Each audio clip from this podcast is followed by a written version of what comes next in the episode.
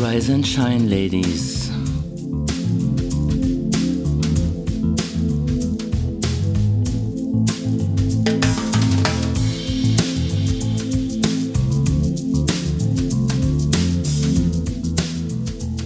Hier kommt euer Podcast von Frauen für Frauen mit Frauen oder auch lieblich langweilige gute Nachtgeschichten für gestresste Lesben.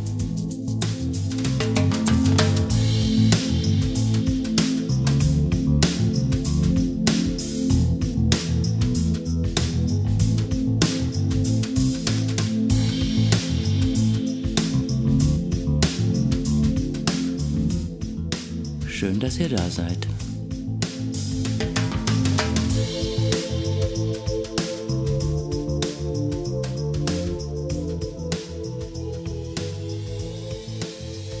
Willkommen.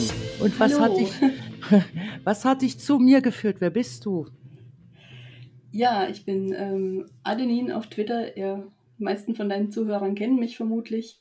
Ähm, ich bin öfters mal in deinen Spaces unterwegs, habe da auch schon hin und wieder mal was dazu gesagt. Und ich ähm, wollte neulich quasi einen Thread machen über ja, evidenzbasierte Entscheidungen. Wie bilde ich mir meine Meinung und ähm, wie würde ich mir wünschen, dass andere Leute ihre Meinung auch, auch begründen. Und dann ist mir aufgefallen, oh je, das wird ziemlich lange werden und du hattest Das mir ganz, genau, und du hattest mir ja ganz netterweise angeboten, dass ich mal als Gast zu dir in deinen Podcast kommen kann. Und ich dachte mir, das wäre doch vielleicht ähm, in so einem Format besser aufgehoben, so eine Diskussion. Absolut. Äh, Genau. das finde ich ganz toll, dass du davon Gebrauch machen möchtest, weil ich bin ja sozusagen neu mit dem Ganzen. Ich versuche noch mein, meine, äh, meinen Weg zu finden in dem Ganzen. Und ich bin sehr, sehr erfreut, dass du dich bereitgestellt hast. Also, zu, dass du sagst, du möchtest das gerne machen. Freue ich mich sehr. Ja, Ja, ähm, erzähl mal, worum geht's dir? genau. Also es geht mir darum, dass ich halt bei Diskussionen auf Twitter, die wir ja regelmäßig ver verwickelt werden, sage ich mal, dass da ja ganz oft die Frage auftaucht, okay, warum hat jetzt mein Gegenüber eine bestimmte Meinung und ich das versuche nachzuvollziehen und da auch sehr oft nachfrage, aber was sind denn deine Quellen, warum denkst du das? Ähm, und dann kommt ganz oft nichts. Oder wenn was Okay. kommt, äh, kommen dann eben Sachen, die eben keine, keine Validität haben. Also da kommen dann irgendwelche Presseartikel ohne Link zu den ursprünglichen Daten. Oder wenn Daten kommen, dann sind die falsch verstanden oder falsch interpretiert oder sowas. Genau, und dann wollte ich quasi mal so ein bisschen erzählen, wie ich an solche Sachen herangehe. Nicht als, das muss jetzt jeder so machen, sondern nur so, okay, ich habe dieses Gerüst, nachdem ich mir im Prinzip meine, meine Meinungen bilde. Und äh, vielleicht kann ja da der ein oder andere was mitnehmen. So als, Mhm. ja, als Denkanstoß.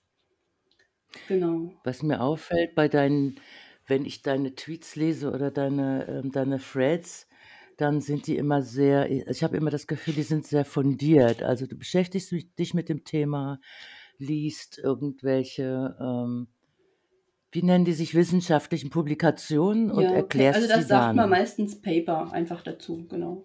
Paper, okay. Also Genau. du liest Papers, was ich zum Beispiel gar nicht kann. Ich, ich, also ich kann das lesen, aber das Verständnis dafür geht mir dann doch oft ab, gerade bei diesem wissenschaftlichen. Und ich finde das wunderbar, wie du das dann erklärst und äh, wirklich äh, kurz und prägnant erklärst, worum es dabei geht und ähm, was du rausgelesen und verstanden hast. Das, Ähm, das und freut das mich. Also deswegen mache ich das ja dann auch. Genau, also wer es von deinen Zuhörern nicht weiß, ich mache hin und wieder, gucke ich mir eben so Paper an und bewerte die so ein bisschen. Und ähm, das läuft dann unter dem Hashtag Spaß mit Studien. Also wer das, wen das interessiert, wer das noch nicht kennt, kann sich den gerne angucken auf Twitter, genau. Ja, Ja. super. Das wusste ich noch nicht mal. Ich folge dir einfach und sehe die dann. Spaß, Mit Spaß, wie war Studien. das? Spaß mit Studien. Spaß mit Studien, wunderbar, merken wir uns. Genau. Gut, dann Ja. schieß los. Genau, also ich werde einfach mal so ein bisschen von der Leber weg erzählen, wo ich so herkomme, also wie ich mir das so angeeignet habe und wie man das vielleicht ähm, auf andere Themen dann übertragen kann. Also, ja, viele werden es wissen, ich komme, also ich bin Biologin und äh, arbeite in der humangenetischen Diagnostik. Und meine Hauptaufgabe ist es da im Prinzip, ähm, Mutationen, die man bei Patienten findet, daraufhin zu bewerten, ob die mit der Krankheit, die der Patient hat, was zu tun haben oder nicht. Und ähm, das heißt, ich gucke mir so eine Mutation an, suche alle Hinweise, alle Evidenz, die ich quasi finden kann, ähm, zusammen und bewerte das dann. Und dafür gibt es quasi einen Rahmen, das ist wie so eine Art Punktesystem. Also für Hinweise, wo man sagt, okay, äh, das hat was mit der Krankheit zu tun, gibt es im Prinzip Pluspunkte. Und für Hinweise, wo man sagen würde, ah, okay, hier würde man eher denken, das hat nichts mit der Krankheit zu tun, gibt es dann Minuspunkte.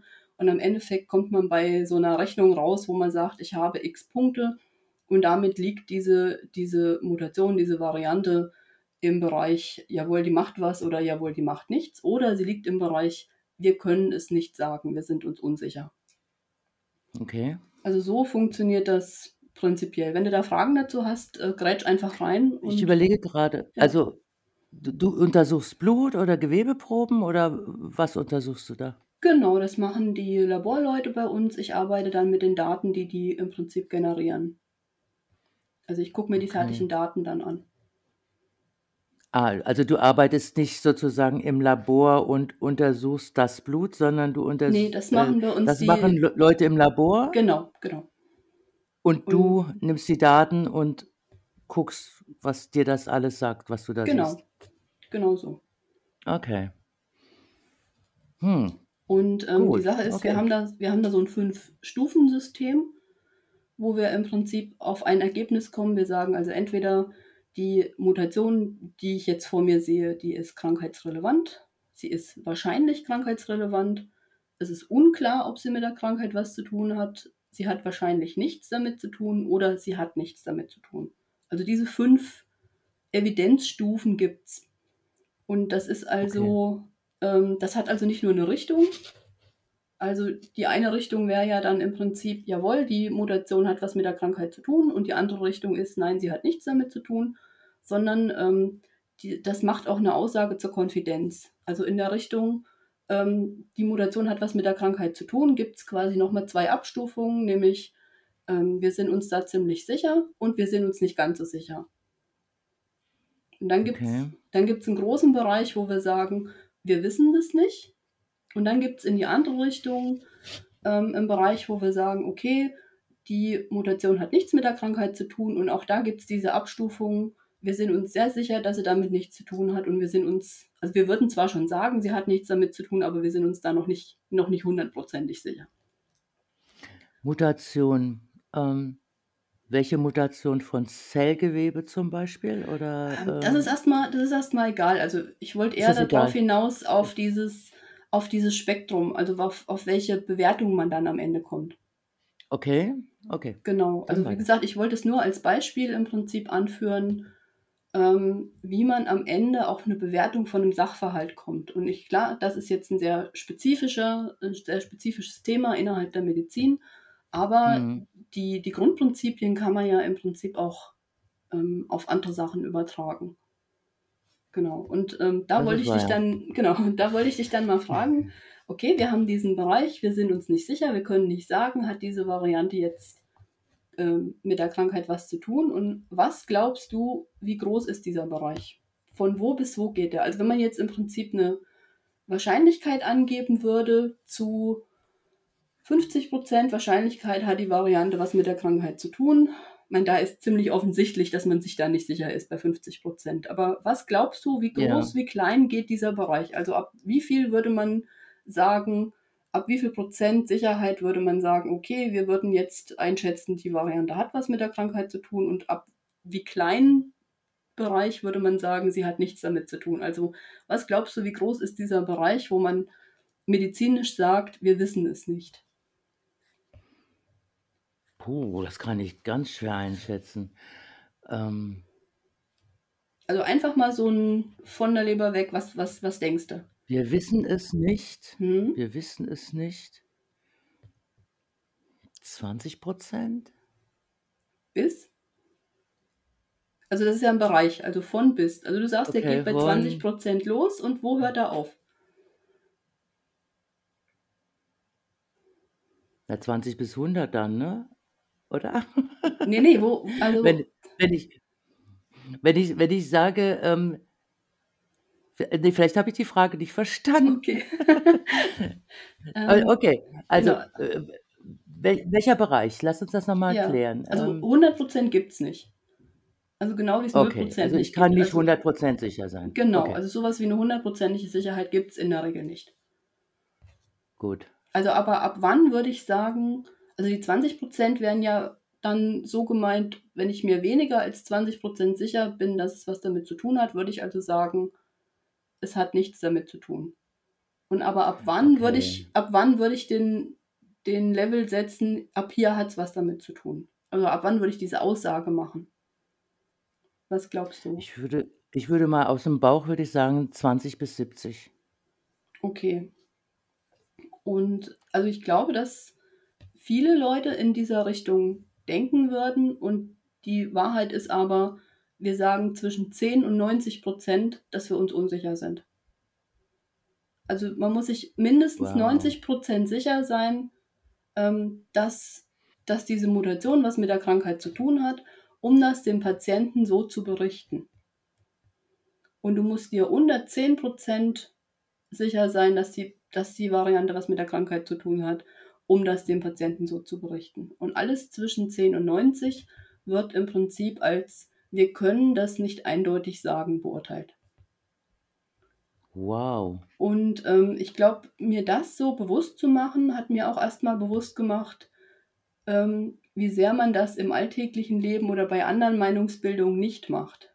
Wie sehr man da schon ab: „Ach, ich bin mir so 70, 75 % sicher, also sage ich mal ja“ in diese Richtung Mhm. geht. Okay, da gehst du hin. Spannend, ja. Ja, Genau. habe so habe ich darüber noch nie nachgedacht. Okay. Mhm. Und natürlich braucht's für verschiedene Themen unterschiedliche Level an Sicherheit. Also, zum Beispiel, wenn du, ähm, 'n Vaterschaftstest machst, der muss zu 99,9 % mindestens sicher sein, damit es vor Gericht Bestand hat. Ähm, Mhm. also, für verschiedene Arten von Fragestellen brauchst du verschiedene Arten von Sicherheit.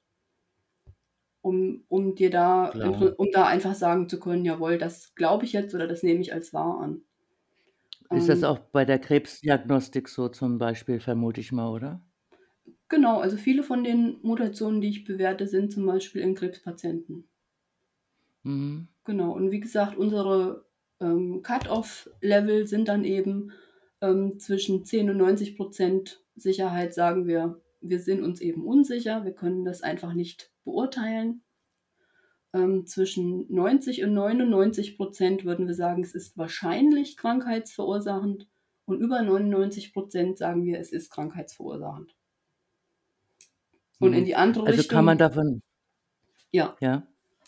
Und in die Also, andere kann man davon ausgehen, wenn Ärzte Entschuldigung, Sorry, ja. ähm, w äh, d ne, ne, alles gut. Äh, das heißt, man kann davon ausgehen, wenn man eine Krebsdiagnose bekommt, die in eurem Haus zum Beispiel untersucht wird, Zellen, und ihr sagt: „Ja, das ist, äh, bestimmter ähm, Äh, 'n 'n ne, ne, ne, bestimmter“ ne, also das ist noch mal was oder was? anderes. Also 'ne 'ne Ah, okay. Krebsdiagnose ist ja das ist ja 'ne klinische Diagnose. Also, du hast den Krebs.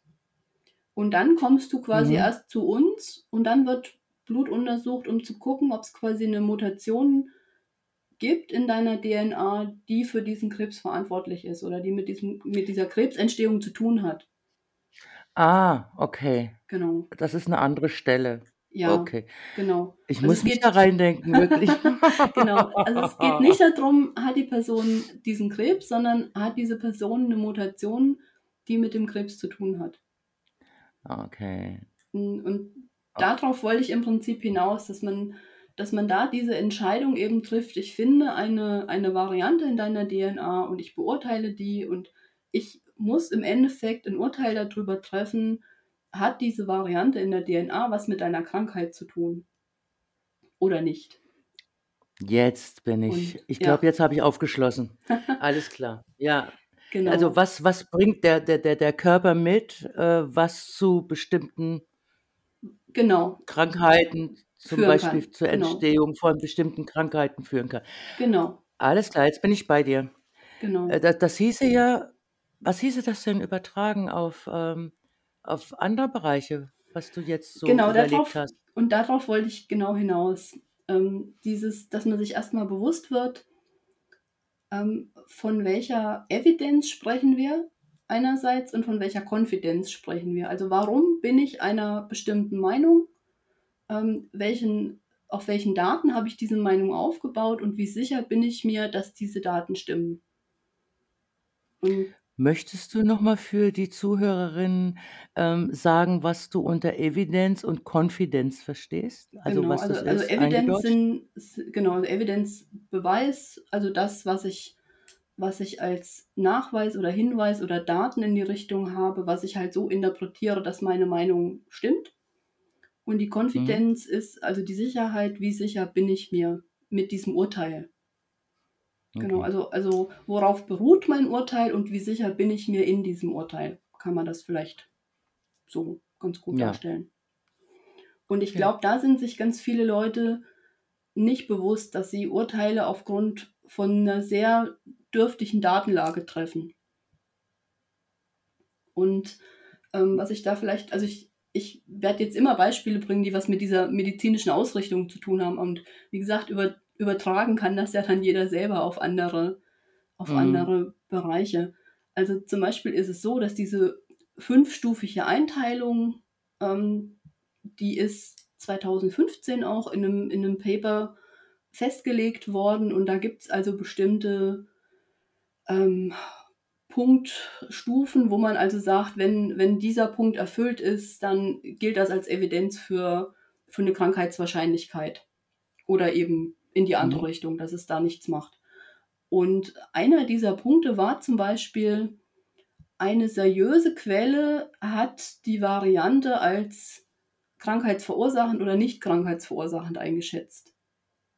Und das ist ja so was, Ja. mit was wir im täglichen Leben ganz viel arbeiten. Ich glaube etwas, weil mir jemand erzählt hat das und ich vertraue dieser Person. Ob das jetzt aus beruflichen Gründen ist oder aus, äh, persönlichen Gründen. Ich glaube im Prinzip das, was mir andere Menschen erzählen. Ohne noch mal zu prüfen, warum die glauben, was sie glauben oder ohne noch mal die Daten zu prüfen, die da dahinter stehen. Und wie gesagt, das ist so weit verbreitet, dass es selbst in diesem wissenschaftlichen Beurteilungsschema, in dieser genetischen, äh, Variantenbeurteilung Einfluss genommen hat, dass das im Prinzip als als ein Evidenzpunkt gestanden hat in diesem Ursprungs äh, in dieser Ursprungsveröffentlichung. Und das ist aber 'n Punkt, der relativ kurz danach rausgeflogen ist. Also, diese diese, ähm ja, wie man diese Varianten beurteilt. Wie gesagt, 2015 kam dieses Paper raus und die Labore haben dann so 'n Learning by Doing auch gemacht. Die haben dann im Prinzip verschiedene, äh, Fallstricke da so festgestellt und haben unter anderem festgestellt, ja, Varianten danach zu beurteilen, wie sie jemand anders beurteilt hat, ist einfach keine gute Idee. Also, dieses Okay. ich ich glaube das, weil es jemand sagt, dem ich aber auch 'ne bestimmte Seriosität zumesse, ist einfach kein Argument in diesem wissenschaftlichen Aber Kontext. aber, äh, äh, also, Corona ist ja da 'n gutes Beispiel für. Ich nehme das Ja, jetzt ja. mal, weil es äh, die die einen sagen, seriöse Quelle ist Drosten Ja. und andere sagen, seriöse Quelle ist Bhakti. Ja, genau, genau. Und die Sache ist, man sollte quasi sich weder hinstellen, der ist die seriöse Quelle und ich übernehme, was er sagt, noch der ist die seriöse Quelle und ich übernehme, was der sagt, sondern man sollte sich quasi hinstellen und sagen: „Was sagt die seriöse Quelle denn? Auf welche Daten verweist die Quelle und kann ich das nachvollziehen? Kann ich also meine eigene Einschätzung treffen aufgrund der Daten, die diese seriöse Quelle bringt und nicht nur aufgrund der Zusammenfassung, die die dann im Prinzip in ihrem Urteil abgeben?“ Also, bevor Also ich also nochmal ganz kurz, bevor ich mich hinstelle Ja. und da quasi irgendwas dazu sage oder, oder als eine Autorität auftrete und sage, das ist jetzt aber so oder das ist nicht so, ähm, muss ich quasi verstanden haben, was dahinter steckt. Ich muss zu dieser Einschätzung selber gekommen sein aufgrund von irgendwelchen Daten. Und nicht, weil das Person A oder B oder C gesagt hat. Also das steckt so in diesem wissenschaftlichen Kontext dahinter. Und natürlich wird man im täglichen Leben ganz viele Entscheidungen aufgrund von Sachen treffen, die nicht so fein austariert sind. Und für, die, für viele Themenbereiche macht das ja auch keinen großen Unterschied.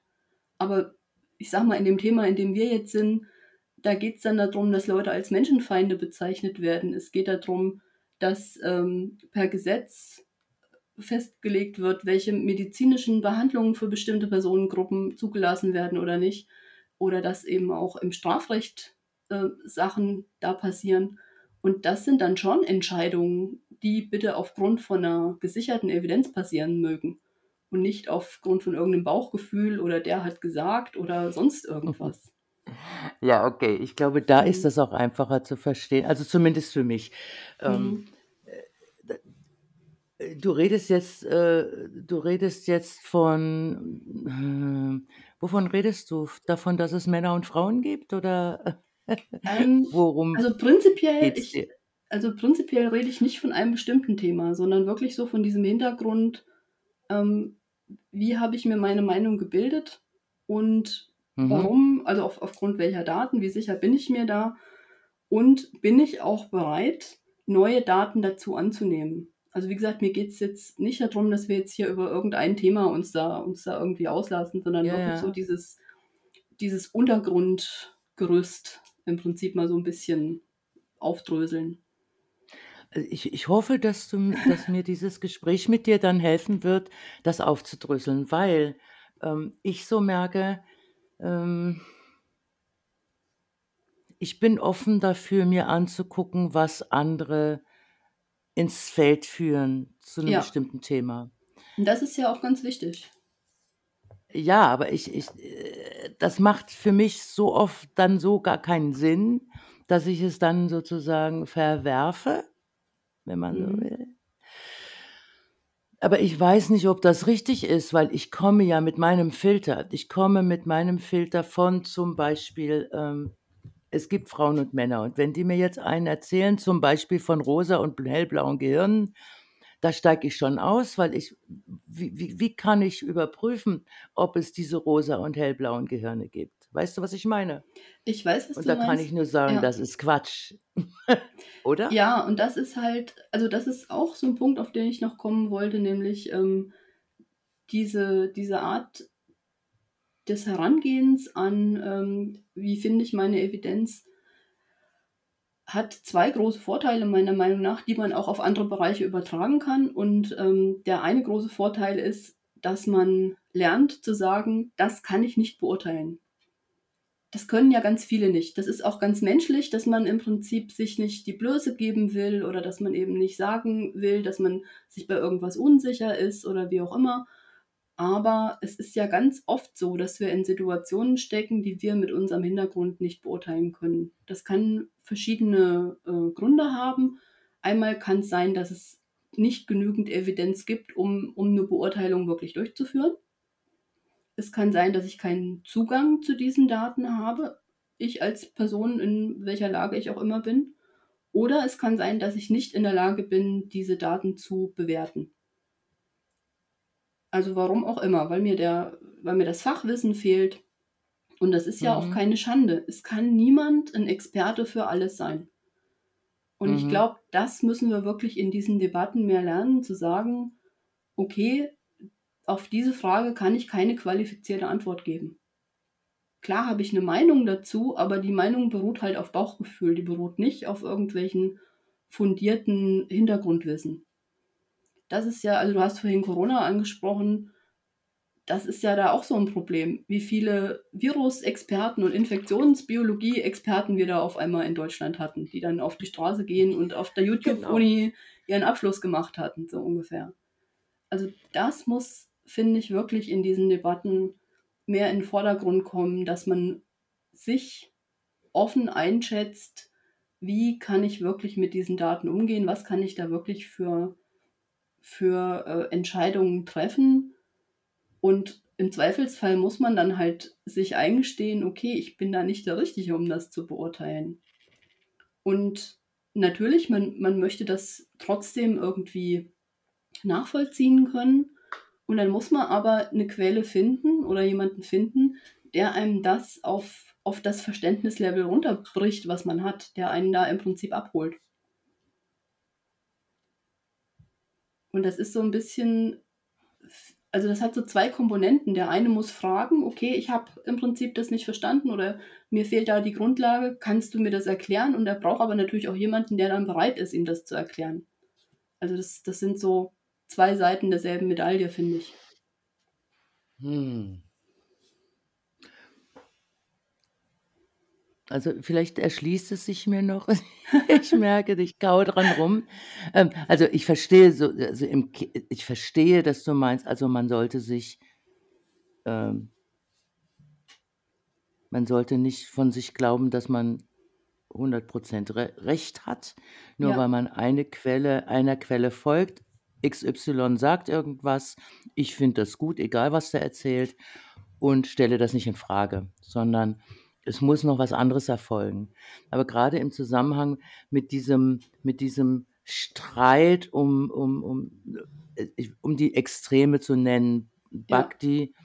Wodak und ähm, auf der anderen Seite Drosten, hm. äh, da tun sich Abgründe auf.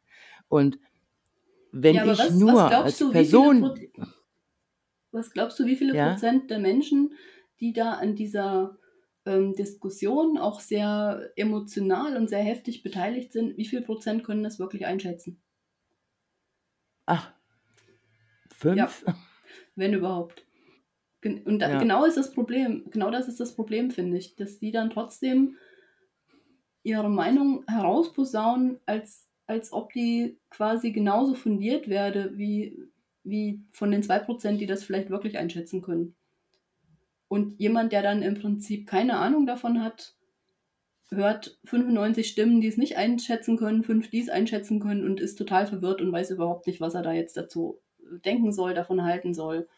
Und ja, dann haben wir das Problem. Ja, aber im Prinzip bin ich doch guilty as charged. Ich bin Drosten Ultra.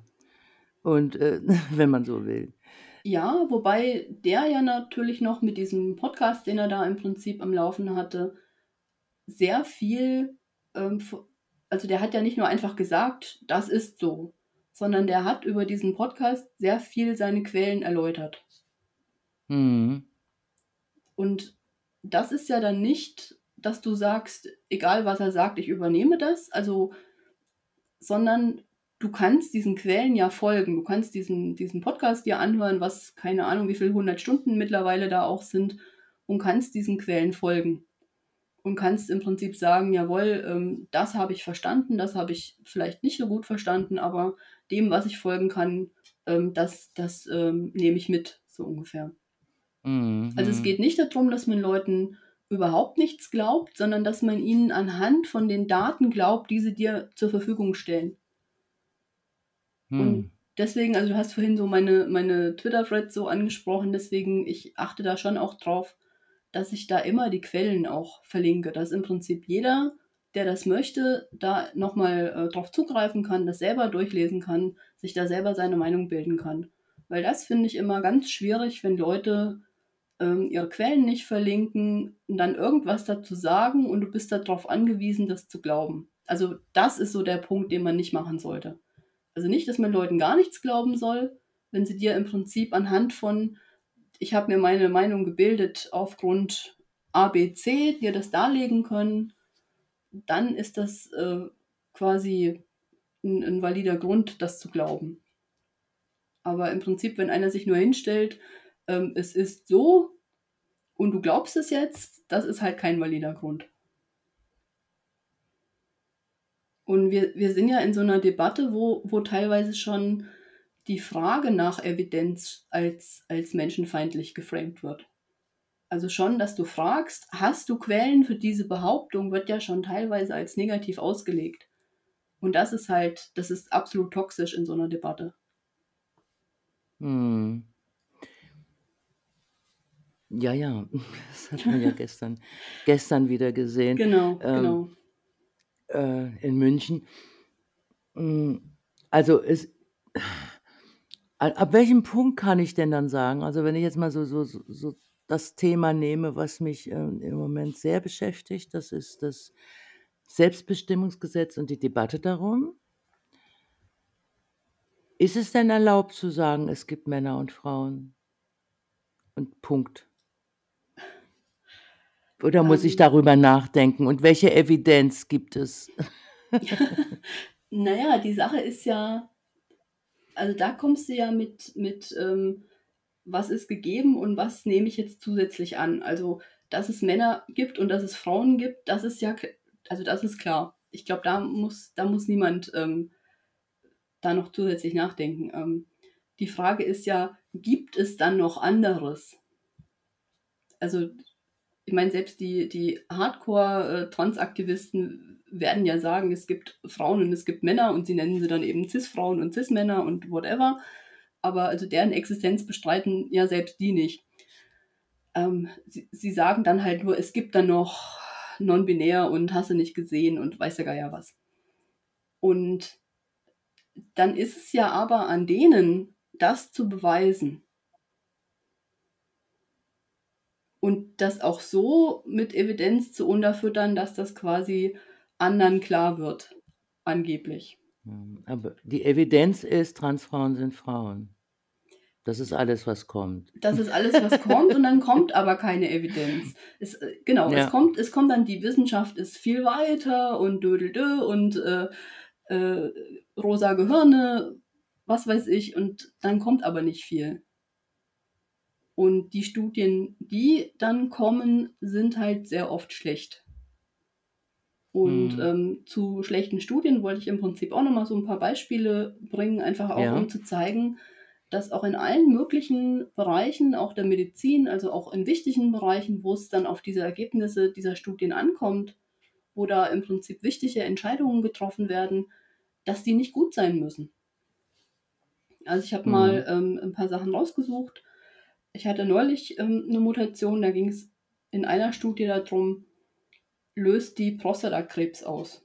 Und eine Art und Weise, wie man das macht, ist, dass man im Prinzip sich eine Kohorte von Prostatakrebspatienten nimmt und quasi guckt, wie häufig kommt diese Mutation bei denen vor. Und dann nimmt man sich eine große Kontrollgruppe und guckt, wie häufig kommt die Mutation bei denen vor. Und wenn die mhm. jetzt bei den Patienten wesentlich häufiger vorkommt als bei den Kontrollen, ist das ein starkes Indiz dafür, dass die Mutation was mit der Krankheit zu tun hat. Und in dem Fall war es dann so, dass die Mutation bei den Kontrollen ungefähr gleich häufig wie bei den Patienten vorkam. Und das wäre ja ein Hinweis darauf, dass sie nichts damit zu tun hat. Mhm. Und so haben die das im Prinzip auch in die Zusammenfassung, also in dem, was man so als Abstract bezeichnet, hingeschrieben. Und das Problem ist, dass die allermeisten Leute, wenn die solche Paper lesen, die lesen den Abstract und dann sind sie fertig. Okay. Wenn man sich dieses Paper dann aber durchgelesen hat, hat man im Prinzip gesehen, wie die Kontrollgruppe zusammengesetzt war. Also die Patientengruppe ist ja klar, das sind Männer im fortgeschrittenen Alter, die eben an Prostatakrebs leiden. Mhm. Und die Kontrollgruppe bestand zur Hälfte aus Neugeborenen und von der anderen Hälfte ja, und von der anderen Hälfte waren die Hälfte Frauen. What the fuck? Das heißt, du hast eine Kontrollgruppe, die zu drei Viertel überhaupt gar keinen Prostatakrebs haben kann. Oh Mann. Ja. Oh Mann. Und daraus oh. machst du dann eine, eine Interpretation. Also nein, natürlich ist klar, dass die dann nicht häufig hervorkommt bei den Patienten als in der Kontrollgruppe. Das, das stellt niemand in Abrede. Aber die Interpretation, ja. dass das dann im Prinzip ähm, signifikant ist oder dass das dann eben heißt, dass die Mutation mit dem Prostatakrebs nichts zu tun hat, die ist halt schwachsinnig. Und das mhm. ist in einem mhm. medizinischen Paper durchs Peer Review gegangen, das ist veröffentlicht worden. Aufgrund von sowas werden medizinische Entscheidungen getroffen. Das ist durchs Peer Review gegangen? Ja, alle, also alle Paper, mit denen ich arbeite, sind in der Regel durchs, hat durchs Peer Review gegangen. Wo Frag mich nicht wie. Ich, ich weiß es nicht. äh, ich bin grade ich bin grade sprachlos, weil also, wenn ich wenn ich eins verstanden habe, dann ist, wie, ähm wie soll ich sagen, wie wichtig, äh, es ist eine ein ein ein ein Versuch aufzubauen. Also, dass man nicht sagen kann: „Ich untersuche 15 Leute und damit kann ich auf die Bevölkerung schließen.“ Ja. Äh, nein. Ja. Nein. Und also, weiß ich nicht, äh, wenn ich nur 'ne bestimmte äh, ja, es gibt immer wieder so dieses dass behauptet wird zum Beispiel, dass dass, äh, Jugendliche, die sich als trans identifizieren, ähm sich häufiger umbringen und, ähm, äh, also Ja, das das ist 'n sind. das ist 'n gutes Beispiel dafür. Also, es ist 'n ganz heikles Thema und da wird man ja sehr schnell dann auch hingestellt, wenn man Fragen stellt eben nach: „Was steckt da wirklich dahinter? Wie sind da die Daten?“ Dass man eben, äh, herzlos ist oder da, äh, irgendwelche Sachen nicht nicht ernst nimmt oder was auch immer. Ähm, aber wenn man Ja. da wirklich guckt, die die, ähm, Daten dazu sind halt auch es sind ganz kleine Gruppen gewesen in dieser Ursprungsstudie mit diesen 41 % oder was das da waren. Ähm, und die kann man überhaupt nicht nicht hochrechnen. Das ist absolut keine keine valide Datengrundlage. Also, so was kann maximal so 'n Anfangsverdacht sein, um zu sagen: „Okay, wir müssen in diese in diese Richtung bessere Studien, ähm, quasi veranstalten, um um 'n gutes Ergebnis zu kriegen.“ Aber es kann nicht schon das vorweggenommene Endergebnis sein. Mhm. Genau. Und zu dem anderen Punkt, ich hatte vorhin gesagt, es gibt so mehrere Sachen, die ich die ich quasi aus meiner Arbeit auch so für andere Bereiche so mitgenommen habe. Und das eine war eben dieses: Wann kann ich Sachen bewerten und wann sage ich: „Ne, da bin ich raus, das kann ich nicht beurteilen.“ Und das der andere Punkt, auf den ich noch kommen wollte, ist, dass Evidenz sich auch ändern kann. Und da ist im Prinzip solche solche, äh, Beispiele sind da sehr gut dafür. Also, wenn ich wenn ich im Prinzip 'n Anfangsverdacht habe aufgrund von so 'ner kleinen von so 'ner kleinen Studie, auf so aufgrund von so 'ner kleinen Patientengruppe, ähm, ist das also so 'ne Art, ja, Startschuss. Okay, wir müssen da mal wir müssen da mal gucken. Wir müssen da im Prinzip bessere Evidenz erheben, um dann 'ne 'ne Aussage treffen zu können. Und dann muss ich das eben in größeren Gruppen bestätigen damit das damit das 'ne valide Aussage ist. Und da habe ich auch 'n ganz gutes Beispiel, auch wieder aus der, äh, Genetikrichtung. Da war's im Prinzip so, dass 2018, ähm, 'ne Arbeit rausgekommen ist, die sich damit beschäftigt hat, ob Leute, die eine Mutation haben, die, ähm, dafür prädisponiert, dass man Brustkrebs entwickelt, ob die auch 'n höheres Risiko, ähm, für Darmkrebs haben. Also also, die Leute, die im Prinzip so 'ne Brustkrebsmutation haben, die haben ja auch höheres Risiko für zum Beispiel Eierstockkrebs. Also, von daher, das das ist schon nicht aus der Luft gegriffen, dass man dann fragt: „Okay, haben diese Leute, ähm, dann eben auch 'n höheres Risiko für andere Tumorarten?“ Und da war eben eine äh, eine Kohorte von 1.000 Patienten, also, bisschen mehr als 1.000 Patienten. Und die haben sie über 'n bestimmten Zeitraum beobachtet und haben eben festgestellt: „Ah, okay, die entwickeln tatsächlich häufiger Darmkrebs als die Normalbevölkerung.“ Also, es war jetzt nicht extrem häufiger, es war so 1,5-fach, äh, im Prinzip das Verhältnis. Aber in dieser 2018er Studie haben die dann das eben so rausgegeben. Und das war zu dem Zeitpunkt die beste Datenlage, die man zu dieser Frage hatte. Und das heißt, zu dem Zeitpunkt wäre es absolut gerechtfertigt gewesen, wenn jetzt, ähm, 'n Arzt, der bei 'nem Patienten, der so 'ne Mutation hat, dem empfiehlt: „Okay, gehen Sie mal besser früher zur Darmkrebsvorsorge und öfters als als andere Menschen jetzt.“ Und jetzt ist es ja so, dass 'ne Darmkrebsvorsorge das ist ja kein Zuckerschlecken. Das ist ja 'n invasiver Eingriff. Der hat mögliche Nebenwirkungen, der hat mögliche Komplikationen, du musst in Narkose gelegt werden. Also, das ist, ähm, kein Nullsummenspiel, ob man das macht oder nicht. Das hat 'n Risiko. Und dieses Risiko wird aber im Prinzip aufgewogen gegen die Aussage, die da eben war, okay, du hast aber eben ein höheres Risiko, Darmkrebs zu kriegen und damit ist dieses Risiko der Narkose und des Eingriffs gerechtfertigt. Okay. Und dann kam aber zwei Jahre später ähm, eine wesentlich größere Studie raus, die im Prinzip mit über 10.000 Probanden gearbeitet hat und die auch noch länger beobachtet hat. Und die haben diesen Zusammenhang nicht gefunden. Ach. Genau, da hat sich das nicht bestätigt. Und das heißt, zwei Jahre später war diese Best Practice, dass man den Leuten so eine Darmkrebsvorsorge dann empfiehlt, dann eben nicht mehr angebracht. Und, und das heißt nicht, dass die 2018 nach der ersten Studie falsch gewesen ist. Das heißt nur, dass man die aufgrund der damaligen Datenlage getroffen hat, die sich dann eben geändert hat. Und ich glaube, das ist auch sowas, wo viele Leute ein Problem mit haben, dass sie im Prinzip, wenn sich Daten ändern, dass sie dann in so eine störrische Haltung verfallen. Aber das muss doch irgendwie, das habe ich jetzt die ganze Zeit so gesagt. Also es ist quasi kein, ähm, kein Gesichtsverlust, wenn man sagt, ich passe mich den veränderten Daten an. Aber das ist doch genau, womit die äh, TIAs argumentieren. Wir sind störrische Frauen, die nicht bereit sind, sich der neuen Datenlage anzupassen. Ja, aber sie bringen dann ja keine neuen Daten. Und das ist ja das Problem. Also ich bin okay. gerne bereit, mich der neuen Datenlage anzupassen, wenn man mir überzeugende Daten liefert. Okay. Also und das versuche ich ja in diesen Twitter-Diskussionen noch immer rauszustellen, so nach Motto, bring mir ein überzeugendes Argument und ich baue das in mein Weltbild ein. Ja. Weil so bin ich ja auch überhaupt erst zu diesem Thema gekommen. Also ich habe das ja äh, ganz lange, lief das irgendwie so nebenbei. Ich habe diese, diese übel, üblichen Talking Points so, so übernommen, wie die von, von Leuten gesagt worden sind. Ja, die fühlen sich halt in ihrem Körper unwohl und im falschen Körper geboren, bla bla. Ich habe da wirklich nicht drüber nachgedacht.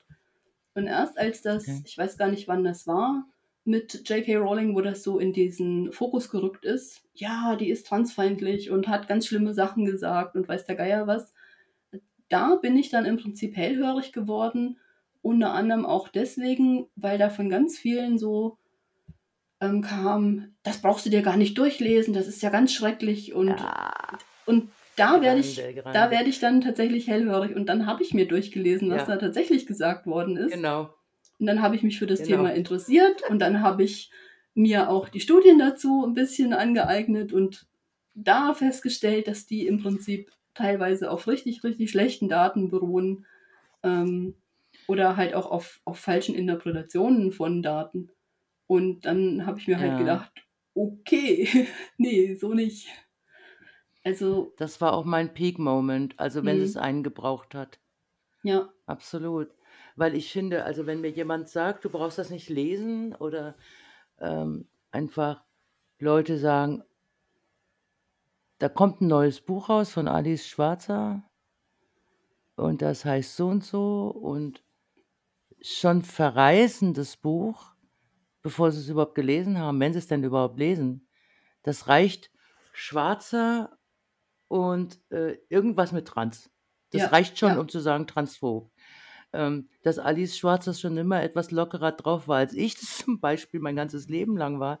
Äh, das interessiert niemanden. Und also J.K. Rowling, die, diese Causa ist wirklich für mich, ähm, äh, es ist unerträglich zu sehen, wie diese Frau fertig gemacht wird. Vor allen Dingen, wenn man sich überlegt, wie liebevoll äh, sie auf Menschen zugeht, ganz generell, ganz unerheblich, ob das Transmenschen sind oder Schwule oder Lesben äh, oder ganz normal, also in Anführungsstrichen normale Menschen, ja.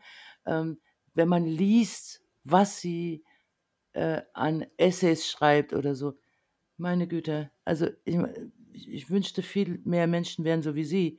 Ja, also von auch, auch, auch was sie dann für Frauen tut. Also das Ganze feuert ja zurück. Das ist ja immerhin, es feuert zurück. Aber ähm, es ist so traurig zu sehen, wie diese Frau also wirklich ähm, fertig gemacht wird. Ja. Ja, aber ich glaube, also wie du sagst, es feuert zurück und es ist halt auch so, dass dadurch, so unschön das für J.K. Rowling ist, viele Leute auch wachgerüttelt worden sind, glaube ich. Ja. Also wie gesagt, ich zähle mich da auch, auch selber dazu.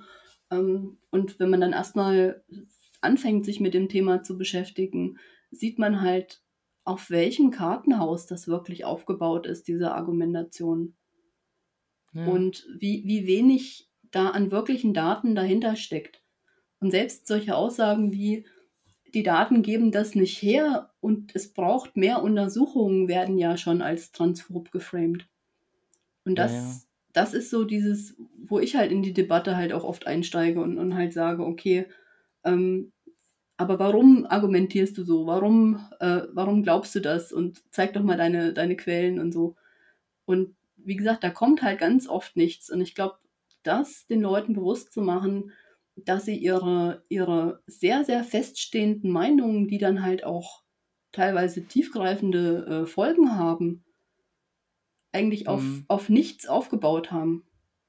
Wirklich auf Sand gebaut. Ja. Ähm, das ist, glaube ich, Ja. schwierig, aber da sollten viele Leute mal drüber nachdenken. Aber es ist schon, ich finde es wirklich, ähm, wenn ich mir das angucke, also wenn, wenn das ist so ein Wahnsinn zu denken, wie viele Leute da aufspringen. Ja, Also einfach aufspringen und Hass und, und Häme verbreiten, ohne sich auch nur mit dem Thema zu beschäftigen. Also das sind nur Talking Points, das ist nur Framing. Ähm, äh, also bei mir war das auch, also ich meine, ich liebe Harry Potter, darüber muss man nicht reden. Ähm, und in Ende 19, Anfang 20, das ging es mir so, ach, hallo Kitty. oh, die ist ja hübsch. das Oh, ist Rufus. Rufus. Ja, Rufus, hallo Rufus. Ja, so du siehst aus wie ein Rufus. Ach, was für ein schönes Tier. Mm. Hallo Rufus.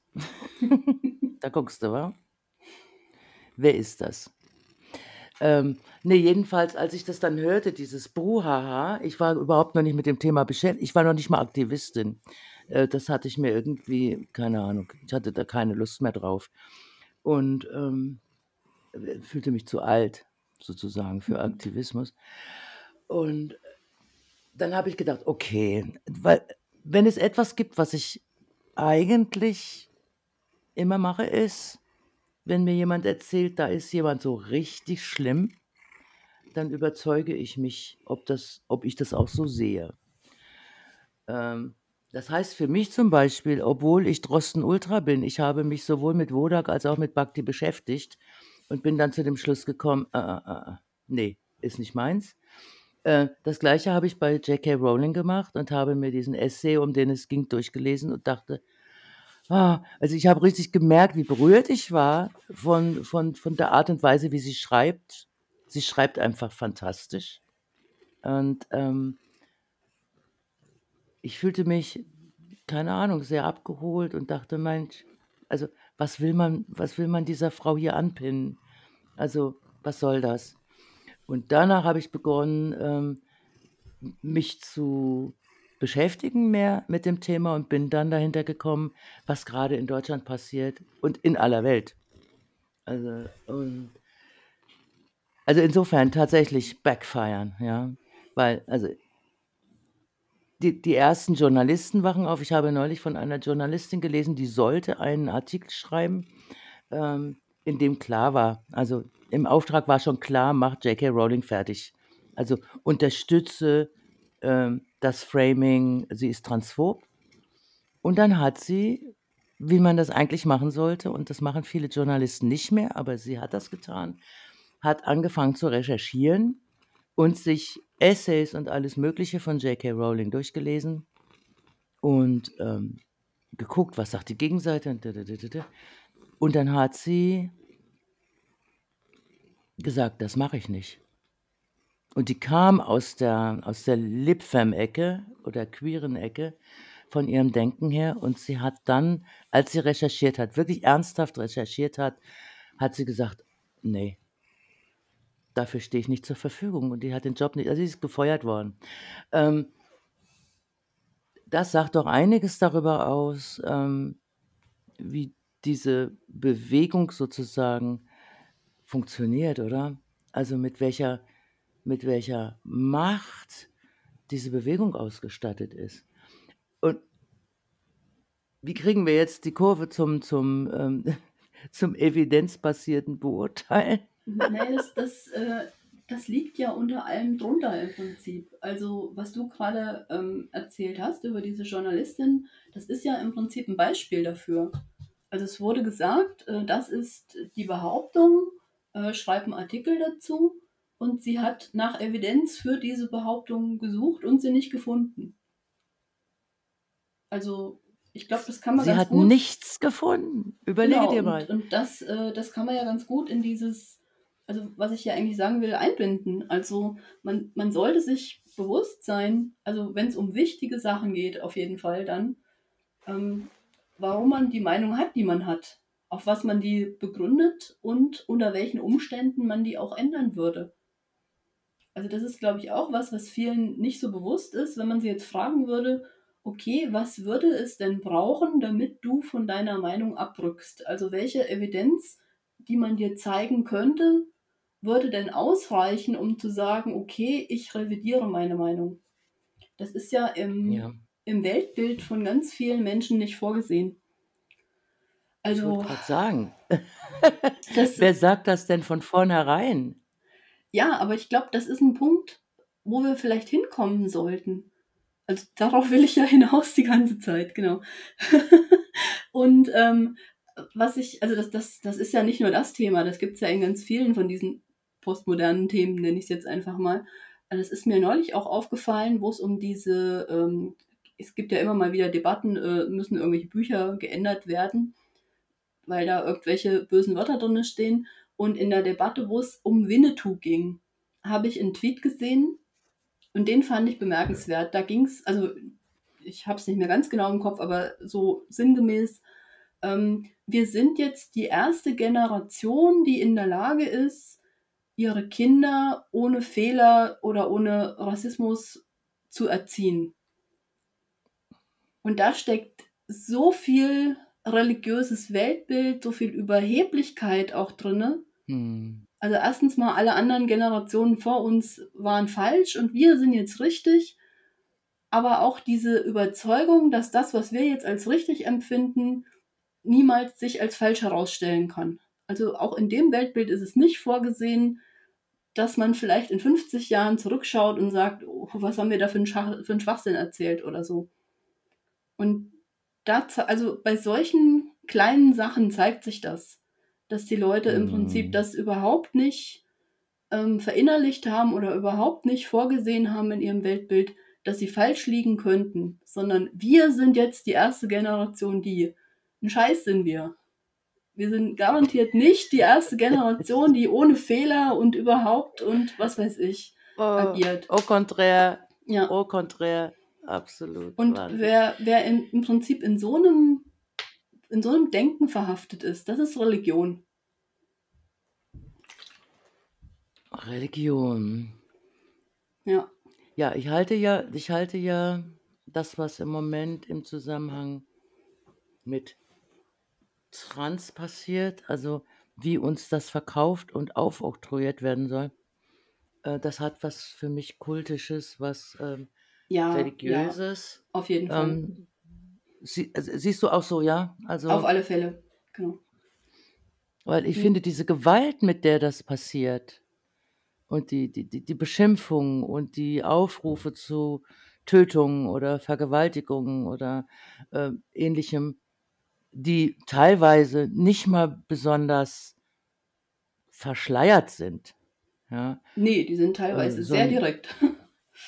ja, also, äh, und das, was den Detransitionern widerfährt, wenn sie dann sagen, oh, ich habe einen Fehler gemacht und aus der Community aussteigen, das hat wirklich was Sektenähnliches, Ja, was, ja, es erinnert mich an Kult, ja, genau, tatsächlich. genau. Und das, das spielt ja rein in diese Frage, warum glaube ich was und auf welcher Grundlage glaube ich was. Wenn ich, wenn ich da nicht dagegen verstoßen darf, wenn ich das nicht hinterfragen darf, dann ist es ein Kult. Also wenn man Ja. nicht mal fragen darf, warum glaubst du das? Äh, zeig mal deine Quellen, zeig mal deine Daten und dann lass uns drüber diskutieren. Und das abgeblockt Mhm. wird mit dem alleine die Frage ist schon, was auch immer, feindlich, phob, sonst was, dann ist das ein Kult, weil derjenige überhaupt nicht dazu bereit ist, sich zu hinterfragen, seine Datenbasis zu hinterfragen oder auch nur zuzugeben, dass seine Meinung irgendwie falsch sein könnte. Ja. Oder so Ja. die Antwort: „Du glaubst mir sowieso nicht“ oder „Du bist Ja, so ja, das ist ein das ist ein Bad nicht verstehen.“ Faith-Argument. Genau, genau. Also, irgendwie, das ist so also, ich frage mich tatsächlich, warum die Sektenbeauftragten es gibt doch Sektenbeauftragte in diesem Land, warum Ja. noch niemand sich damit beschäftigt hat. Also, allen Ernstes, ich meine das ernst. Warum beschäftigt sich da niemand mit? Weil es ist so offensichtlich. Also, wenn wenn Frauen, die sagen, wie zum Beispiel ich: „Ich bin 'ne Lesbe, ich will nur Frauen“ und Frauen sind Adult Human Females, Punkt. Dann ist das dann reicht das, äh, um auf Twitter gesperrt zu werden. Forever. Ähm, das reicht, um beschimpft zu werden, um als TERF beschimpft zu werden. Ähm, äh, also, so weit gehend, dass, äh, eine SPD-Politikerin sozusagen uns aus der am liebsten aus der Gesellschaft ausschließen würde Ja, für so das einen unglaublichen Satz. Das sind tatsächlich Auswüchse, die wirklich ins Religiöse gehen. Also, grade mit diesem aus der Gesellschaft ausschließen, ähm, wie gesagt, mit diesem Selbstbestimmungsgesetz geht ja auch, ähm, der der Wille der Bestrafung einher, wenn man wenn man so was dann sagt. Also, wenn man wenn man sagt: Ja. „Okay, ich sehe keine Evidenz, dass es so was wie 'ne angeborene Genderidentität gibt.“ Und das heißt, ich für mich werde auch nicht danach handeln, als ob es die gibt, weil, wie gesagt, gibt's für mich nicht. Also, ich bin nicht überzeugt, dass es die Ja. gibt. Und, wenn du nicht wenigstens so tust, als ob, ist da ja 'ne Bestrafung zukünftig angedacht in diesem geplanten Gesetz. Das Und ist ja das eigentlich heißt, das schon ist 'n telling, Gesetz, oder? was was nicht auf, äh auf nachprüfbaren Fakten beruht.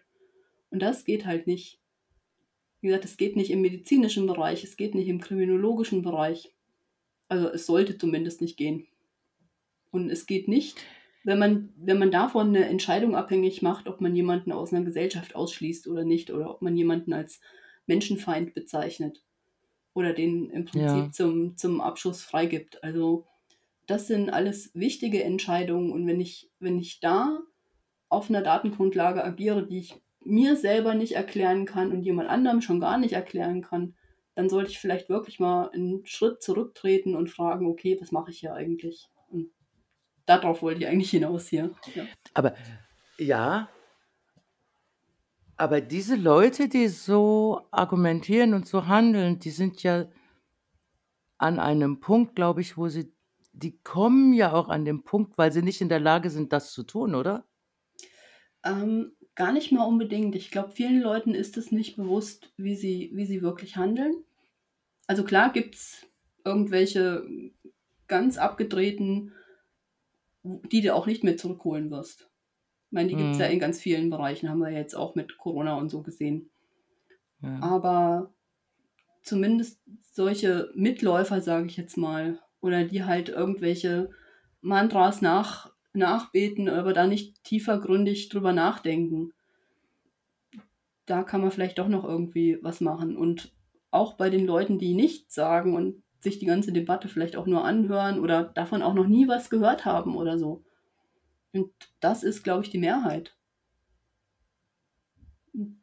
Da muss man vielleicht auch wirklich ansetzen, dass man den Leuten klarmacht: „Okay, viele dieser Argumentationen entbehren jeglicher sachlicher Grundlage.“ Ja. Und ja, und auch 'n Gegenangebot macht und sagt: „Okay, ich habe mir meine Meinung gebildet aufgrund A, B, C.“ Also, das ist dann halt Ja. auch wichtig, dass man nicht nur kritisiert, sondern dass man im Prinzip auch sagt: „Okay, ähm, ich glaube meine Meinung, weil“ Also, man muss Ja. dann man muss sich dann halt selber dran halten an dem, was man kritisiert und halt sagen: „Okay, ich glaube das nicht, weil die Studie ist schlecht designt oder die die Daten geben diese Interpretation nicht her.“ ähm, ich glaube eben die andere Interpretation, weil ich habe hier diese Daten. Oder eben, wie gesagt, man kommt dann wieder darauf zurück und sagt, es gibt nicht genug Evidenz, um das beurteilen zu können.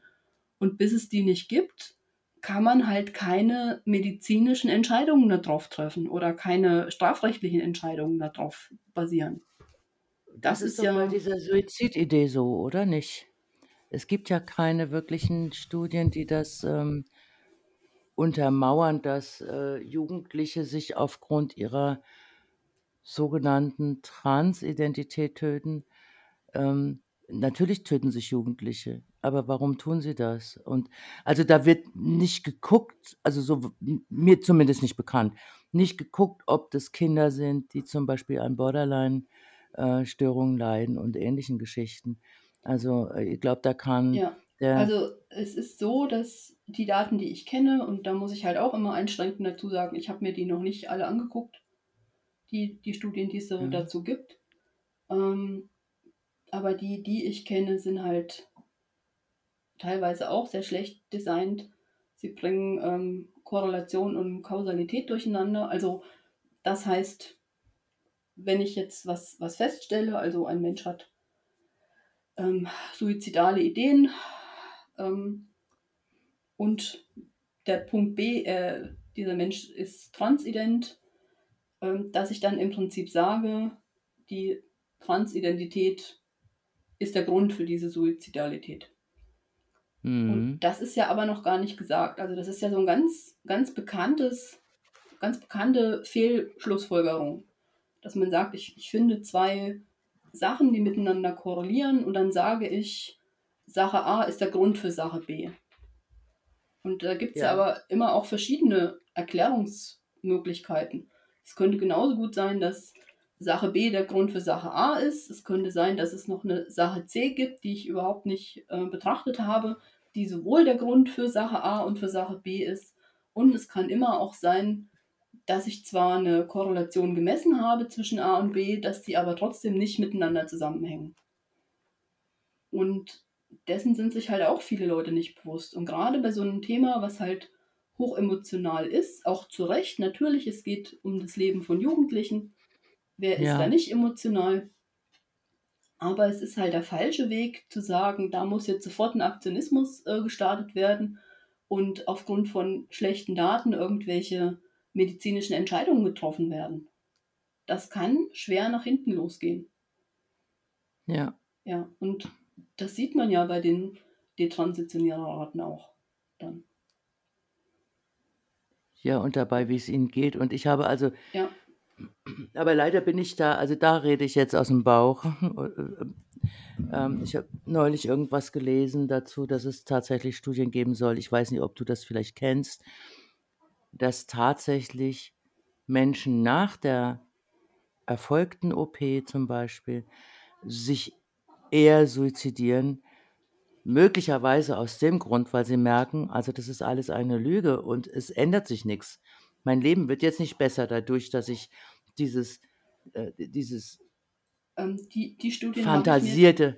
Mir, ja, also die Studien ja? habe ich noch nicht gesehen, von daher will ich da jetzt auch nichts dazu sagen. Ähm, die müsste ja. ich mir dann auch mal angucken, wie gesagt, um, um da sagen zu können, jawohl, das, das äh, klingt plausibel oder eben nicht. Ja. Genau. Ich glaube, was wir zu oft nicht machen, gerade bei Studien, also, und da, da, da habe ich, ich glaube ich vorhin äh, durchaus verstanden, also wir gucken nicht, wie ist die Studie aufgesetzt und vielleicht auch, was möchte jemand mit einer Studie erreichen. Ja, also wenn ein, ja. Also, ich sag's mal so, wenn ein pädophiler, wenn ein pädophiler Doktor gerne Evidenz dafür hätte, dass ja, Kinder unbedingt äh, als schon als, als in sehr jungem Alter äh, Sex haben möchten, sag ich jetzt mal, äh, dann werden die das auch so designen können, dass das dabei rauskommt, hm. oder? So so unterstellend will ich jetzt gar nicht mal anfangen. Also ich glaube, dass viele dieser schlechten Studien nicht aus bösem Willen passiert sind, sondern tatsächlich, äh, also die Leute haben eine Grundhaltung, auch Ärzte haben eine Grundhaltung, auch Leute, die im Prinzip Studien planen und durchführen und interpretieren, haben eine Grundhaltung und sind sich dann ganz oft nicht bewusst, dass sie ihre Interpretation aus dieser Grundhaltung heraus einfärben. Hm. Also ich glaube, wirkliche böse Absicht steckt da in den wenigsten Fällen dahinter. So, sowas wird es auch geben, sicherlich. Aber ich glaube, es ist falsch, wenn man jetzt von vornherein davon ausgeht. Also ich glaube, es macht auch dein eigenes Argument stärker, wenn du erstmal eine, eine positive oder neutrale Absicht auf der Gegenseite unterstellst und damit arbeitest. Und wenn du das dann trotzdem widerlegen kannst, ist es ja ein besseres Argument, als wenn du quasi nur darauf angewiesen bist, dass derjenige eine böse Absicht hatte, die du im Zweifelsfall nicht beweisen kannst. Nee, das stimmt. Also von daher, wie gesagt, mit solchen, mit solchen Unterstellungen, da würde ich mich sehr, sehr vorsichtig tun. Ähm, von daher, Menschen sind menschlich, sie machen Fehler, sie interpretieren aus ihren ähm, ja, Gegebenheiten heraus, aus ihren, was sie gerne haben wollen und sind sich dessen oft nicht bewusst. Und ich glaube, am, am wahrscheinlichsten erreicht man sie dann vielleicht doch, indem man sie da abholt und im Prinzip sagt, okay, das geben die Daten aber einfach nicht her. Wie, wie kommst du auf diese Interpretation und können wir da nochmal drüber reden und so. Das ist vielleicht der bessere Weg, oder? Ja. Hm, der vielversprechendere. ja. ja. Ich, äh, ja, ich finde das Thema total spannend. Also mir fallen, ähm, mir rauschen dauernd irgendwelche Geschichten durch den Kopf. Ähm, hast du das Gefühl, ähm, dass du jetzt zu dem Thema, dass du das alles gesagt hast, was du dazu sagen möchtest? Oder möchtest du nochmal zusammenfassen oder ein Beispiel oder irgendwie sowas? Hm, nee, also wie gesagt, ähm, ich, ich glaube, wir sind, wir haben da einen ganz guten Bogen äh, geschlagen. Und ähm, ja, ja, mir geht es mir geht's jetzt weniger um ein einzelnes Thema als wirklich diese, diese Grundthematik, dass, dass Leute sich bitte bewusst sein mögen in ihren Argumentationen, die sie mit anderen führen. Eben, wo komme ich her, wo kommt der andere her? Ähm, wie kann man sich austauschen darüber, was die eigentliche Datengrundlage ist, von was wir da gerade sprechen? Und ähm, ja, kann man da ein produktives Gespräch führen, weil wir sehen es ja ganz oft in diesen Twitter-Diskussionen, dass Argumente nicht angenommen werden, dass ähm, wenn man Sachen verlinkt, äh, habe ich ja auch schon, habe ich ja auch schon gekriegt, nee, das lese ich mir gar nicht erst durch oder so. Und das ist halt keine Gesprächsgrundlage. Und ja, oftmals macht man diese Diskussion ja nicht für diese Leute selber, sondern für die stummen Mitleser oder so. Aber ja, das wollte ich nur noch mal so ein bisschen aufdröseln. Ist ein Gefühl ein Argument? Nicht wirklich. Würde ich, würde ich jetzt so nicht sagen. Also klar kann ich ein Gefühl haben, aber dann sollte ich mich fragen, ähm, welchen Ursprung hat das? Also manchmal kann man ja doch irgendwo sagen, wo kommt das Gefühl her? Nicht immer. Also manchmal hat man es einfach und kann das nicht erklären. Ähm, und das muss ich dann schon hinterfragen. Stimmt das Gefühl mit den Daten überein, die ich zur Verfügung habe? Das ist ja auch immer noch mal so eine Frage. Habe ich die Daten, die ich brauche, um das zu beurteilen, überhaupt zur Verfügung? Habe ich danach gesucht? Gibt es sie? Ähm, habe ich sie mir genau angeguckt? Hm. Also Gefühle sollten schon mit Daten unterfüttert werden. Also mit Daten unterfüttert werden. Ich, ja. ich habe gerade überlegt, wenn ich also das Gefühl habe oder ich mit meinem Filter beobachte, zum Beispiel Lesben werden verdrängt. Ja. Ähm, dann ist das ja, das kann man mir glauben naja, oder nicht. Du, oder naja, die, die Sache ist, eine Beobachtung ist ja kein Gefühl. Das ist ja dann schon ein Datenpunkt. Ah, okay, ja, okay. Wenn, wenn du sagst, ich habe diese Erfahrung gemacht und diese Erfahrung und diese Erfahrung und in dem Zusammenhang ist das passiert, dann ist das ja schon kein Gefühl mehr nur. Dann ist das ja ein durchaus ein Datenpunkt. Stimmt. Ob der statistisch signifikant okay. ist, ist eine andere Frage, aber es ist erstmal eine Beobachtung. Und wenn sich dann ja. dein Gefühl darauf gründet, ist es nicht komplett unbegründet. Dann hast du zumindest einen Anfangsverdacht. Ja, ja, also dieses, also dieses mit den Gefühlen, das, das macht mich, ähm, also weil wir sehr viel mit Gefühlen argumentieren. Ja, also, Insgesamt. Also ja, gerade ins, auf Twitter, da, geht, da fliegen einem ja die Gefühle um die Ohren. ja, so kann man das leider sagen. Ähm, aber ähm, es ist auch menschlich, dass man im Prinzip eine Argumentation, die deinem Gefühl, was du hast, entgegenkommt, positiver bewertest als eine Argumentation, die dem widerspricht. Das ist ganz normal, das macht jeder. Aber ich glaube, wir müssen uns bewusst werden, dass man, dass man diese Biases halt hat und dass man dann da auch so ein bisschen gegen agiert und sich, und sich halt hinterfragt und sich wirklich hinterfragt, ist das, was ich jetzt hier gerne annehmen möchte, ist das auch reell? Also ist das, hat das Hand und Fuß?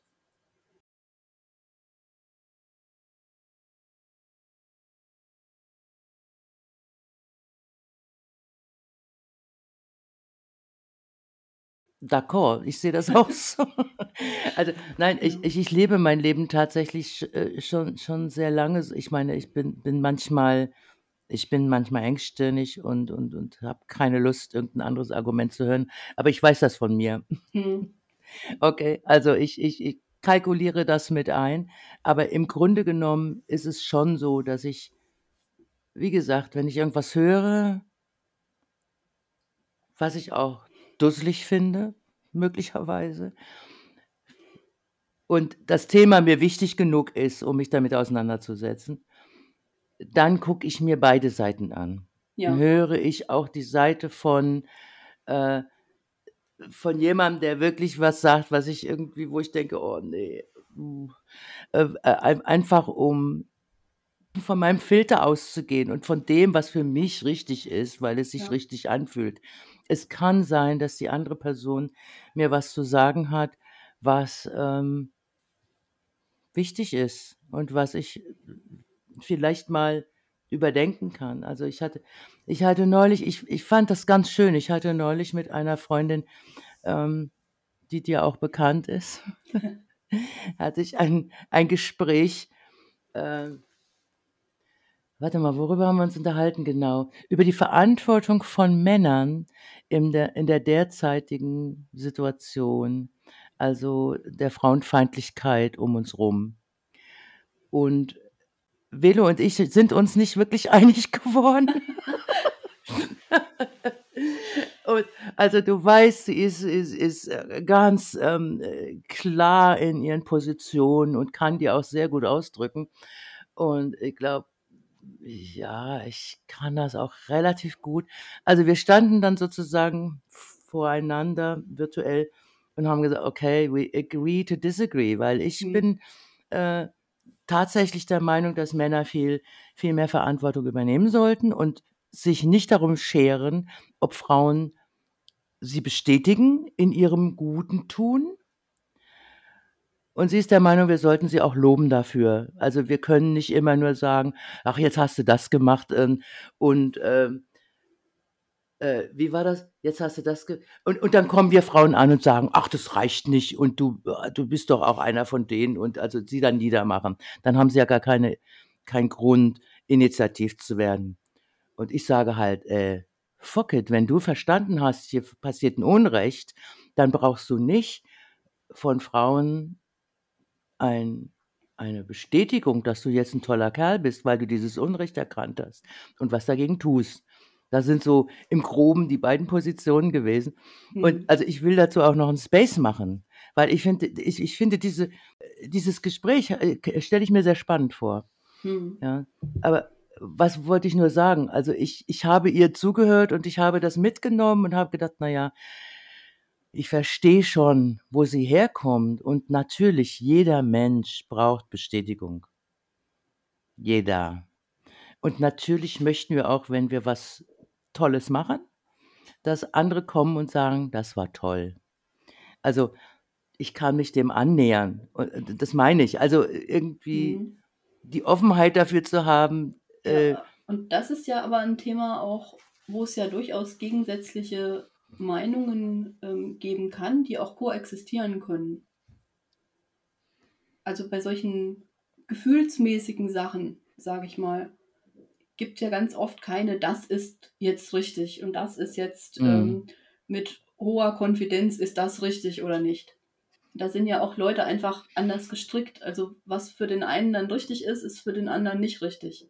Also ich glaube, da muss man dann einfach auch sagen, okay, das ist ein Thema, für das dieses, dieses Schema nicht geeignet ist. Dieses, dieses ähm, starre Schema von, ich glaube das weil oder ich glaube das nicht weil und da bin ich mir eben sehr sicher oder no, noch nicht ganz so sicher.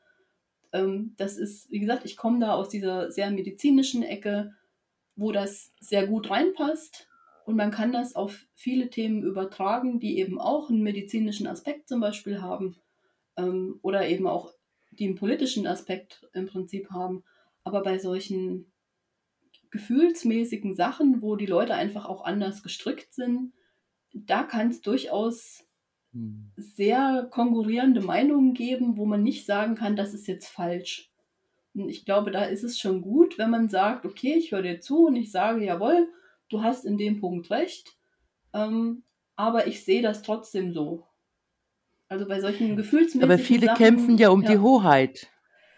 ja, Gerade wenn es um gefühlsmäßige Sachen geht, die, die kämpfen um die Hoheit. Und meine Meinung ist die richtige. Das passiert immer wieder, oder? ja, ja. Das ist dann aber, glaube ich, nochmal ein ganz, ein ganz anderes Thema, wo man, wenn du sagst, dass du dann Space machen willst, das wäre da vielleicht ganz interessant tatsächlich. Da, weil da wäre es ja gut, wirklich viele verschiedene Meinungen im Prinzip ähm, zu hören. Und quasi gucken, wo, wo ist da das Meinungsspektrum. Da will ich auch einen offenen Space zu machen, so einen, wo Männer mitreden dürfen. Ich muss mich nur noch dafür präparieren.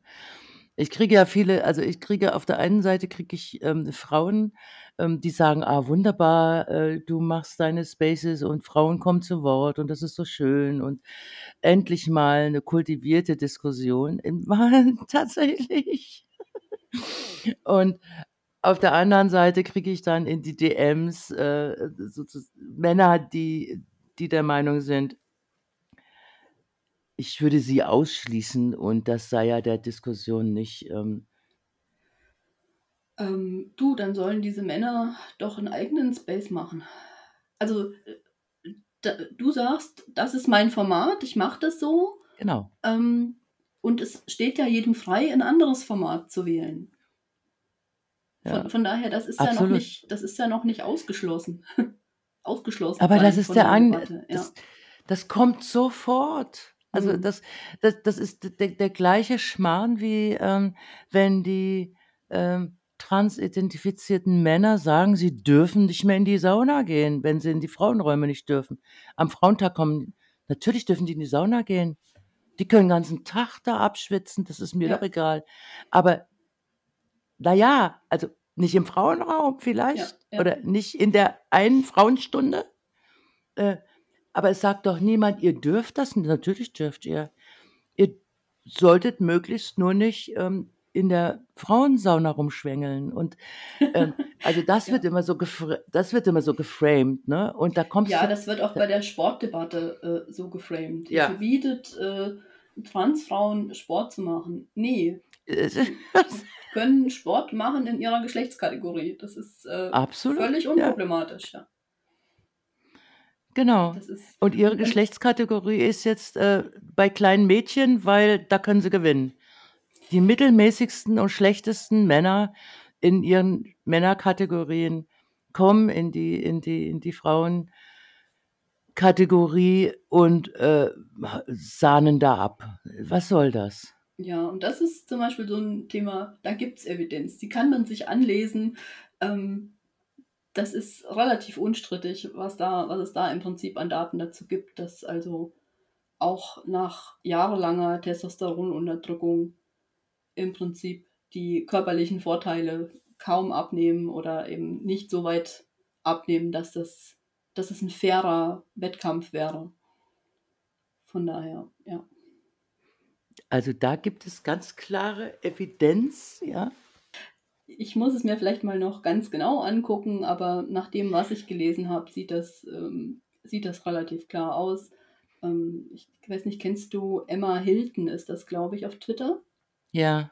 Ja, Ja. die hat dazu ja auch gearbeitet und hat da auch Sachen verlinkt, nicht nur von ihr, sondern eben auch von anderen Arbeitsgruppen, ähm, unter anderem auch von einem transidenten Mann selber, der sicherlich mit 'ner anderen Ansicht da rangegangen ist, in dessen Arbeit dann aber auch im Prinzip rauskam, auch nach 3 Jahren Testosteronunterdrückung kann man das nicht vergleichen. Okay. Ja. Was ja auch Ja. logisch ist, weil die ganze körperliche Entwicklung unter Testosteroneinfluss stattgefunden hat. Also, das ist auch so 'ne Frage. Also, wenn ich eine Behauptung aufstelle, dann muss die Evidenz, die ich dafür bringe, proportional zur Unglaubwürdigkeit der Behauptung sein. Also, ich ich nehme mal Beispiel Homöopathie. Da ist ja die Mhm. Behauptung, etwas, was keinen Inhaltsstoff mehr hat, wirkt trotzdem. Das ist ja, wenn du das runterbrichst, ist das die Behauptung. Ich Ja. verdünne ich verdünne das so lange, bis da kein Inhaltsstoff mehr nachweisbar ist, aber die Wirkung ist angeblich trotzdem auf diesen nicht vorhandenen Inhaltsstoff zurückzuführen. Und das heißt, es ist ein von vornherein unglaubwürdiger Claim. Und wenn ich möchte, dass der anerkannt wird, brauche ich dann 'ne wirklich gute Evidenzgrundlage, um da sagen zu können: „Jawohl, da hole ich die Leute ab und da überzeuge ich die.“ Und dann ist es ja so, dass natürlich da nichts rauskommt, wenn ich da vernünftige Studien mache. Sondern wenn ich mir die Studien zur Homöopathie angucke, dann kommt dann wirklich raus, wirkt nicht über Placeboeffekt hinaus. Und, Also, ähm dieser Placeboeffekt hat mich schon 'n paarmal gerettet. Ja, das Ja, es ist das verrückt, ne? das Also kann auch alles sein, ähm, genau, aber wenn man dann eben sieht, was da auch dahinter steckt, dass dass da auch viel Geld mitgemacht wird oder dass da Leute sich auf so was verlassen und dann erst zu spät zum Arzt gehen bei wirklich schwierigen Krankheiten, ist das halt kein banales Thema. Das ist eine Sache, wenn man wenn man sagt: „Ja, okay, äh, ich habe jetzt 'n Schnupfen und nehme das jetzt“ oder was auch immer, aber es ist halt wirklich 'ne andere Sache, wenn ich dann bei anderen, ähm, Symptomen nicht zum Arzt gehe und dann halt der Krebs erst im fortgeschrittenen Stadium festgestellt wird oder so was. Ja. Ja. Ja. Bei mir war's bei mir waren's Gallensteine, kein Witz. Ich habe Gallen Gallenkoliken gehabt und habe es nicht geglaubt. Ich wollte es einfach nicht ich ich glaube das nicht. Fertig. Mhm. Und ich habe äh, ich habe mich monatelang wegen dieser Koliken, die ich als solche nicht erkannt habe, ähm, damals homöopathisch behandeln lassen und es wurde teilweise 'n bisschen besser, teilweise, ähm, eben nicht. Ähm, bis ich dann irgendwann so weit war, dass ich gesagt habe: „Ich gehe jetzt tatsächlich mal zu 'nem zu 'nem Chirurgen“ und der hat der hat zu mir damals gesagt äh: „Wissen Sie“ „es gibt Spatzen und Paradiesvögel.“ „Von den Spatzen gibt's deutlich mehr.“ Als ich, äh, mit ihm argumentieren wollte: „Ich habe das Gefühl“ „dass das nicht die Gallenblase ist.“ Und, ähm, dann hat er mich operiert und danach hatte ich noch eine Kolik. Ich glaube, das ist normal, dass das noch mal vorkommen kann und seitdem habe ich Ruhe.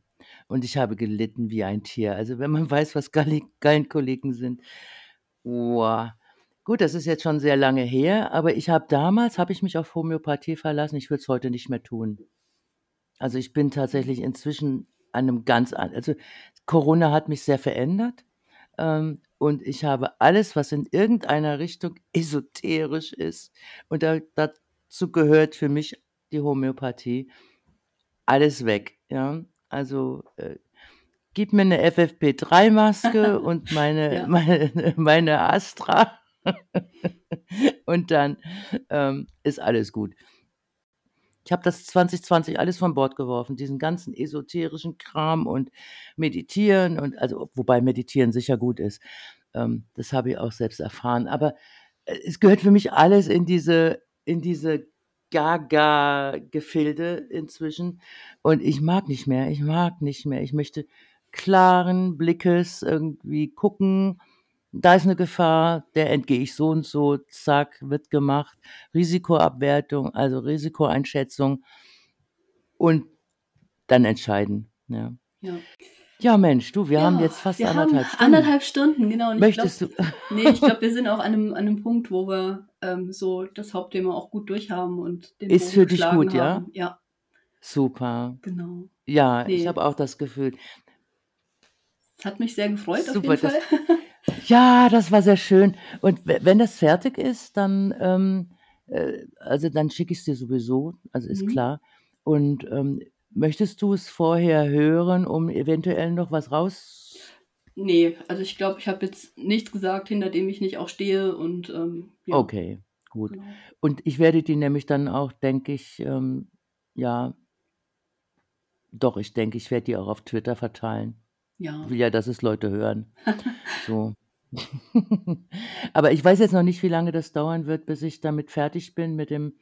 Ähm, also würdest du das tatsächlich einfach so lassen? Tatsächlich? Einfach einen Trailer dran vorne und, Prinzipiell und es ja. einfach so lassen mit allem M und allem Mit allem? M und äh, sonstigen Du bist da Füllwörtern. Puristin, ja? Ich bin da Haus einfach raus, ja. Das ist ja spannend. Also, weil ich hatte das auch überlegt, ich wollte das genauso machen. Und ich habe jetzt schon, ähm, ich habe jetzt schon einiges an Minuten rausgeschnitten aus dem anderen Gespräch, Ja. Aber ich glaube, du weil ich gedacht editierst habe, dich ah, halt wirklich tot, wenn du das machst. ja, Ja. ja, ja. Ich habe halt Sorge, äh, dass, dass die Leute gelangweilt sind von der Art und Weise, wie lange Denkpausen sind oder Ams und mm.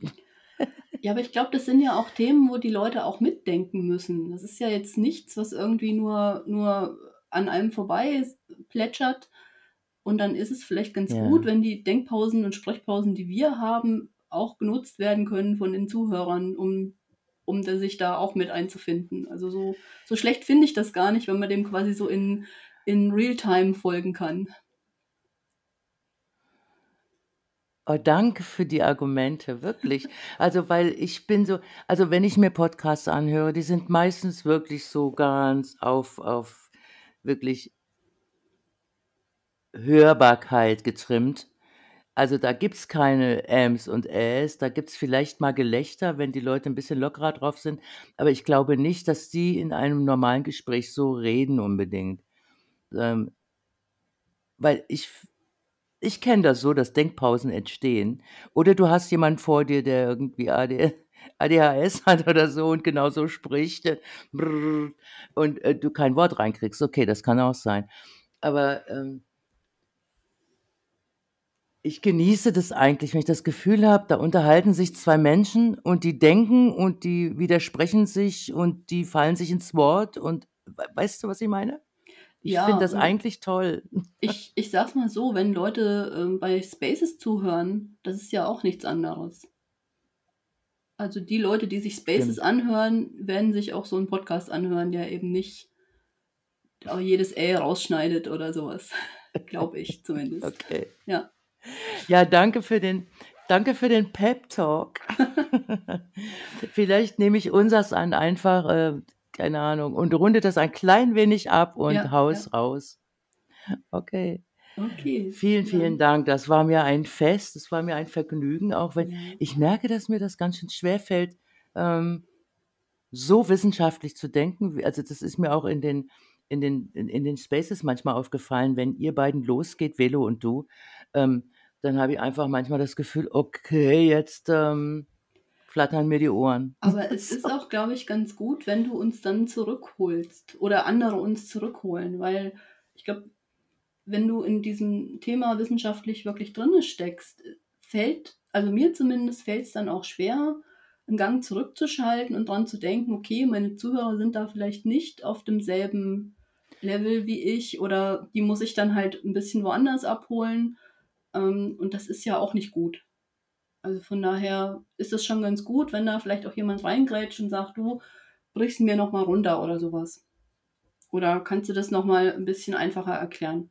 also das, das nehme ich auch nicht übel oder was weiß ich. Äh, da bin ich auch für Rückfragen wirklich dankbar. Ähm, ja. dass, weil ich will ja, dass das, was ich sage, auch verstanden wird und damit dann interagiert wird. Und das kann ja nicht, wenn die Leute das nur so, ach ja, ja, okay, ich höre gar nicht zu oder wie auch immer.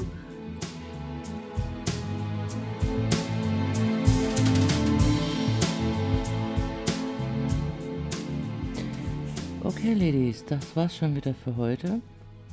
Danke, dass ihr hier wart und danke an Adenin. Das Gespräch hat sehr viel Freude gemacht. Und äh, wenn ihr Fragen an sie oder an mich habt, dann lasst es uns wissen. Irgendwie kriegen wir die Antworten zu euch. Und bis dahin, bleibt mutig.